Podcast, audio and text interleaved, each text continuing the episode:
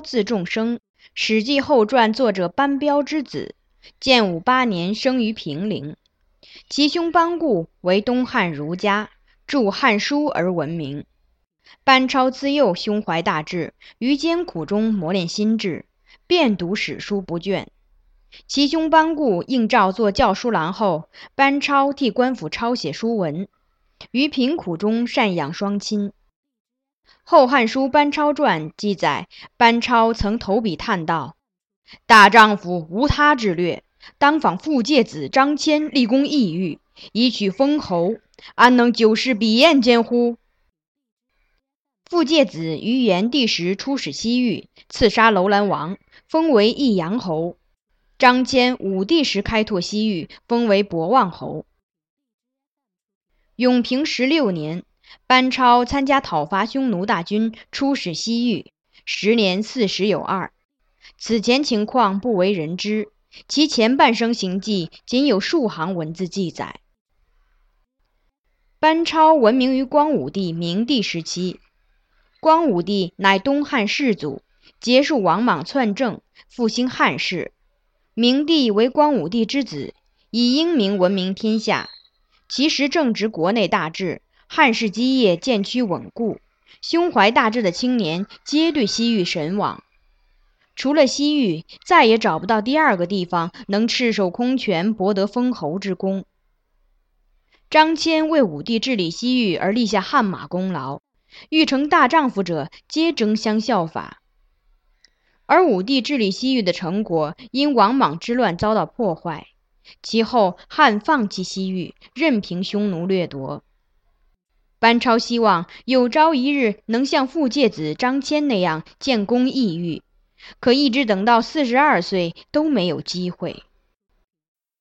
光武帝对劳多功少的西域之事持消极态度，明帝也忙于治内，而无意在异族间挑起事端。自明帝晚年起，北匈奴开始威胁西域诸国，劫掠河西。匈奴之猖獗愈演愈烈，边境郡县即便白昼也紧锁城门。而对汉来说，为保河西，必须通西域；为通西域，就必须驱逐在北方游牧的匈奴。永平十六年，汉室终于下定决心讨伐匈奴。二月，窦固及耿炳两将军受命率兵自靠近边境的酒泉要塞出发，北进漠地，击败匈奴的呼延王。占领其根据地伊吾卢。此次交战刚一结束，总指挥窦固便向西域派遣使者，谋求通交。班超被选中，以假司马身份率三十六名部下出玉门关，前往遥远的异地。班超高大魁梧，十分出众，相貌敦厚，而目光锐利，带有一种异样的光彩。开口之前必凝视对方。使人不禁产生畏惧感。他平时寡言，一旦说起话来，声音低沉，侃侃而谈。当时西域地区有三十几个以城邑为中心的小国，坐落在塔里木盆地周围。天山山脉南麓有居师前国、居师后国、燕齐、龟兹、姑墨、温宿、疏勒等国，统称北道诸国。昆仑山脉北麓有于田、莎车等国，称为南道诸国。此外，在距汉最近，不论去南道诸国还是北道诸国都要经过的地方，还有一个鄯善国。据《汉书·西域传》记载，这三十几个散居小国，皆在匈奴之西、乌孙之南，南北有大山，中央有河，东西六千余里。东则接汉，扼以玉门、阳关。西则现以葱岭，居民属于印欧语系伊朗语族，被当时的汉人统称为胡人。班超及三十六名部下出玉门关，在沙漠中行走了十六天，除累累白骨外，别无所见。正如史书记载，这是一片上无飞鸟、下无走兽的沙漠之海。第十七天清晨，脚下的大漠变成了坚硬的岩质土层。又走了一天，他们看到了远处的城邑，那就是鄯善国。国王广身着汉服，热情出迎班超。班超在讪讪盘桓数日后，突然感到对方态度变得冷淡起来。后来得知，原来是匈奴的部队来到了。班超表情严肃地问讪讪侍者：“匈奴使者想必已经到来，现在何处？”侍者战战兢兢地回答：“三天前就到了，驻扎在三十里外。”当夜，班超不失时机地顶着狂风袭击匈奴驻地，火烧敌营，使之陷于混乱。斩杀匈奴使者及随从百余人，这是班超在西域的首次战斗。一日清晨，班超向鄯善王亮出了匈奴使者的首级，破其立誓臣服大汉，并挟其子为人质。一个月后，班超归汉，因功擢升军司马。同年，班超再次受命出使西域于田国。此行，他仍率领那三十六名部下，拒绝了窦固的增兵，因为出使西域更需要众人同心同德，不在兵力多寡。班超一行再次出玉门关，越过流沙，途经鄯善，沿南道前进，走了三十多天，终于到达于田国附近。要进入这个国家，必须越过一片沙漠。这里的沙漠热风使班超损失了三名部下。当时于田是匈奴归属国，所以与鄯善国不同，班超一行遭到冷遇。当时于田国盛行巫习之风，有巫者向国王进言：“汉时有一匹浅黑色马，速速要来供奉于我。”国王广德便遣使者到班超处要马。班超要求巫者亲自前来，待其一来，便将之斩了。广德大为惊恐，杀掉拜助本国的匈奴官员，以子为质，宣誓归属于汉。这样，鄯善、于田皆归顺于汉。难道时隔五十多年，再次与汉相交通？这一年，在班超远征的同时，窦固、耿炳率领大军出击匈奴，取得战果。十一月，大军出敦煌北的昆仑要塞，袭击匈奴，进而入西域，至北道的居师后国、居师前国，降服之。永平十七年，班超第三次前往西域，出使西域地区最远的疏勒国。疏勒与洛阳相距一万三百里，城内到处可见驮着棉花和羊毛的驴。水流丰沛的疏勒河从城北流过。时国王为邻国龟兹所杀，龟兹人都提为王，疏勒国民众十分不满。为拯救龟兹统治下的疏勒国，班超前往兜提的寝宫，伺机斩了兜提，立先王兄长之子忠为王，在疏勒民众中赢得声望。当时疏勒城拥有两万一千户，兵力三万有余。班超知道将此地作为治理西域的基地实乃良策，便派遣使者上报将军窦固驻留此地，并获得许可。如此一来，鄯善、于田、疏勒、居师前国、居师后国一一归顺于汉。汉重新设置西域都护，命陈穆为都护，耿恭为务校尉，关宠为己校尉。陈穆和耿恭领数百名士兵驻扎在居师后国的金铺城，关宠同样率领百名屯田兵驻扎在居师前国的柳中城。留在疏勒国的班超决心埋骨异域，自汉接来妻子和儿女。然而，明帝的西域政策未能持续半年，在永平十八年初，北方的匈奴便意欲夺回西域。三月，匈奴突然派三万大军前来，包围了居师后国。金蒲城的陈穆和耿恭率三百士兵迎战。耿恭向匈奴宣称握有汉家神剑，随后便向敌军放毒箭，威慑匈奴阵营。接着又借暴风雨之势袭击敌阵，迫使匈奴向北逃窜。为防止匈奴再度来袭，五月，耿恭从金蒲城分兵移驻小城。七月，匈奴再次进攻，将陈穆和耿恭包围在各自城内。匈奴堵住耿恭筑城外的溪水，城内大受缺水之苦。耿恭命掘井十五丈，却滴水未得。于是他面对水井整衣再拜，祈祷数刻，清水自井中涌出。敌军得知此事，以为是神明所佑，因而退去。八月，明帝驾崩，汉举国大丧，紧闭玉门关，未派一名援兵。居士后国由此反叛，投靠匈奴。其他西域诸国也逐一举起反旗。这年十一月，秋辞、燕齐两国进攻金蒲城，杀死都护陈穆和两千汉兵。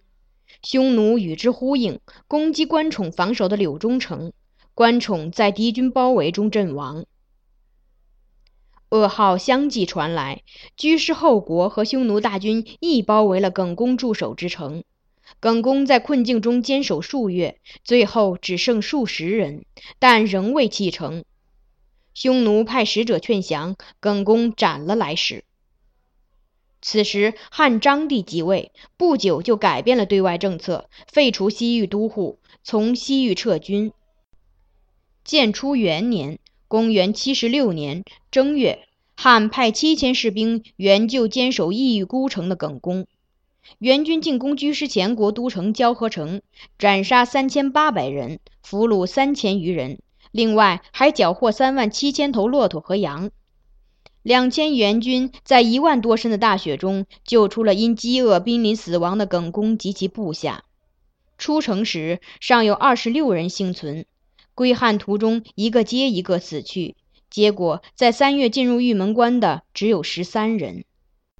而此时，身居西域腹地疏勒国的班超正与疏勒王忠一起迎战龟兹姑墨军，朝廷却派来使者传令回师，这对班超来说简直如晴天霹雳。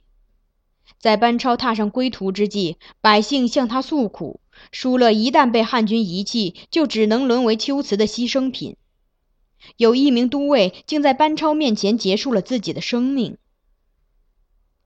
班超和部下撤回于田，那里的平民百姓也都在痛哭，几个人还抱住他的马腿不肯离去。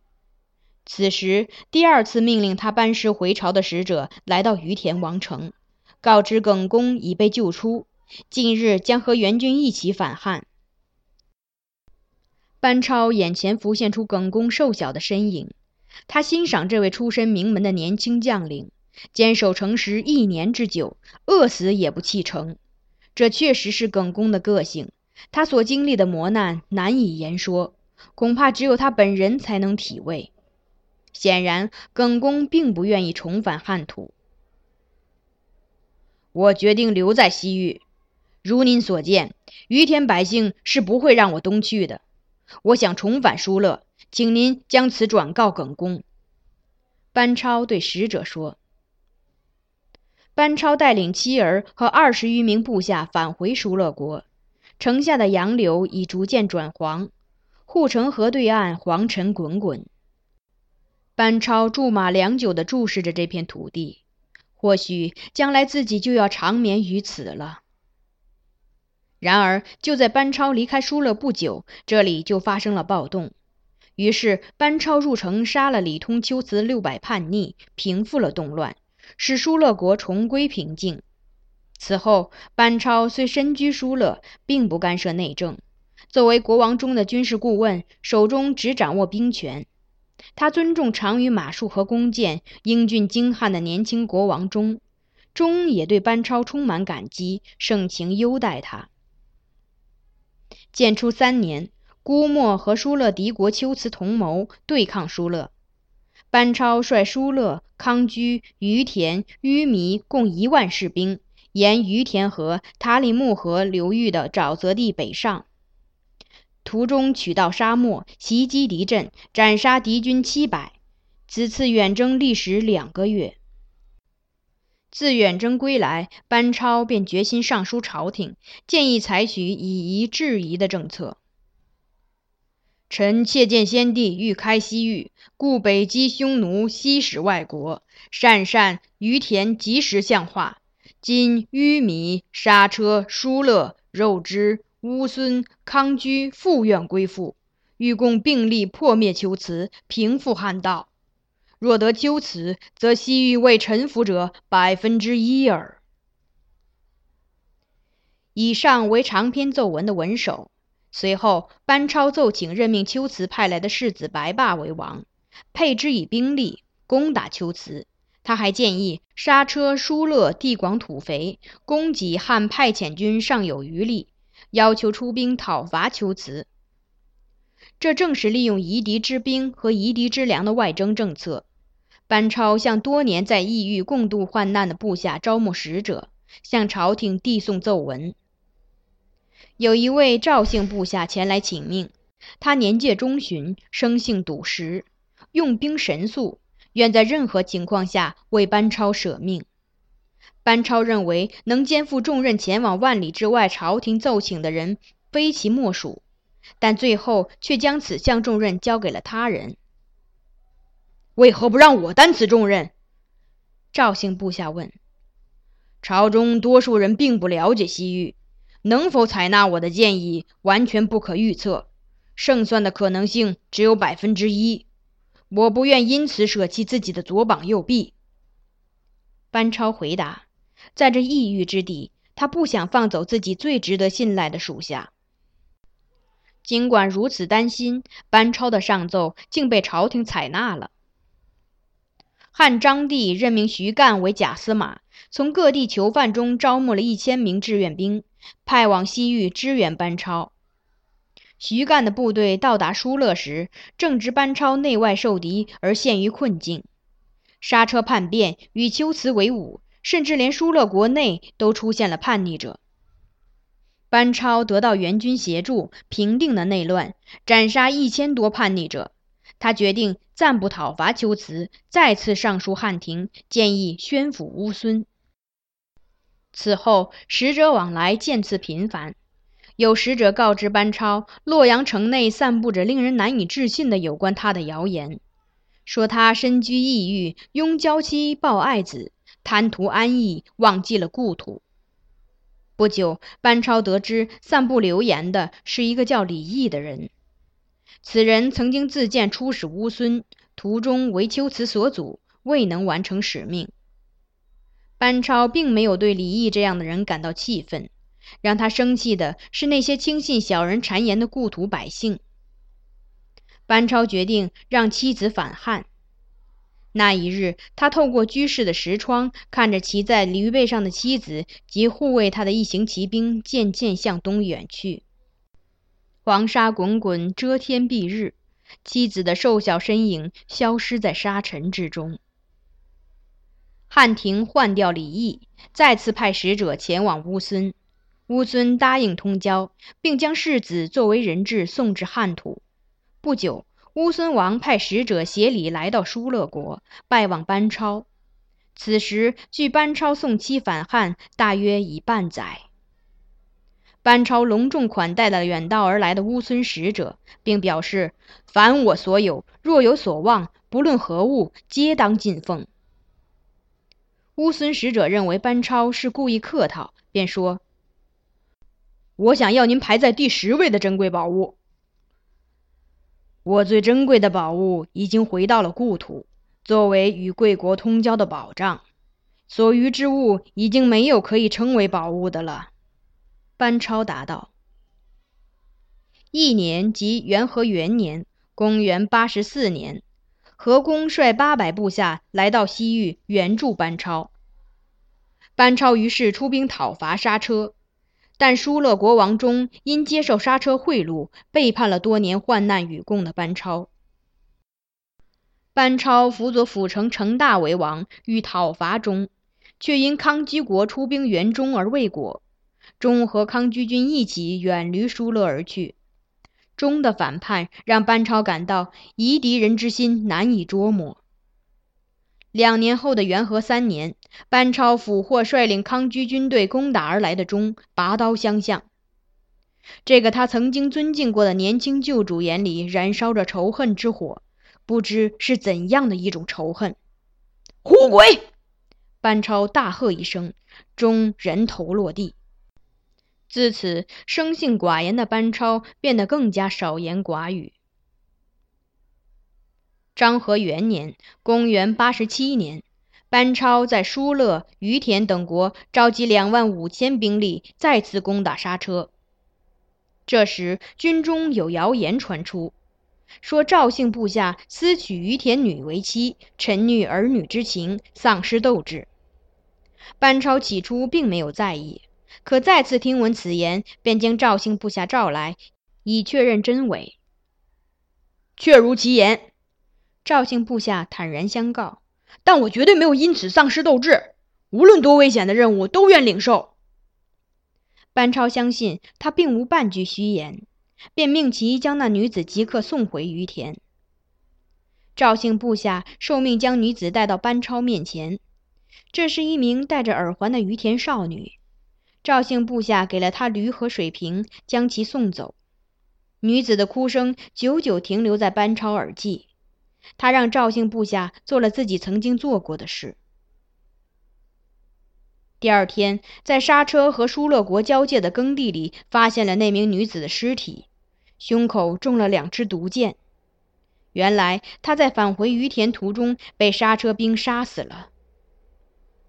班超派人去找赵姓部下，命他将女子安葬，但军中已不见她的踪影，甚至班超亲自去找也没有找到。与他患难多年的部下逃走了。这次急袭刹车和龟兹联军，班超斩获了五千首级，缴获大批马匹财物。一回到疏勒，他就派人四处打探赵姓部下的去向，但仍杳无音讯。这一年，长期顽抗的刹车王投降了。